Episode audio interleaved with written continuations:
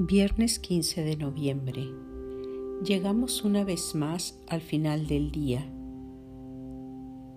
Les invito a que en esos momentos en que estén a punto de ir a acostarse, antes de dormir, intenten recordar un poco los momentos más importantes de su día.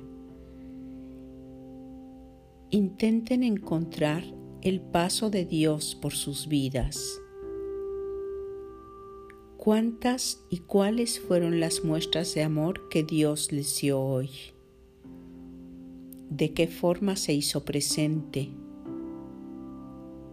Quizá en un momento en que se sentían muy solas y alguien las acompañó. Un momento en que sentían que no tenían fuerzas y aparentemente salieron de la nada. Otro momento en que ya no podían seguir haciendo esfuerzo y sin embargo siguieron. Como todos los viernes, la iglesia contempla hoy de modo especial el crucifijo.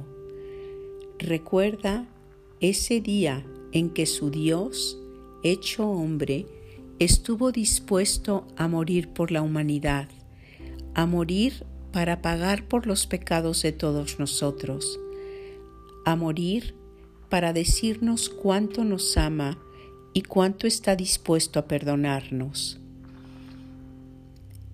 También nosotros detengámonos hoy ante un crucifijo, el crucifijo de tu cuarto, el crucifijo que quizás traigas al cuello,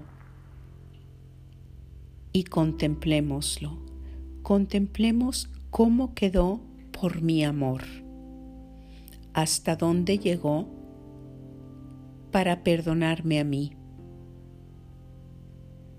¿Cuánto quiso hacer para decirme que una y otra vez me va a perdonar?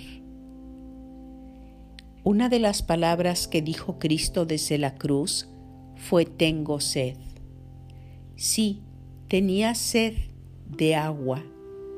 La crucifixión le había hecho perder toda su sangre. Pero sobre todo, Jesús tiene sed de ti. Tiene sed de tu amor, de tu compañía, de tu confianza. Intentemos hoy saciar la sed de Jesús.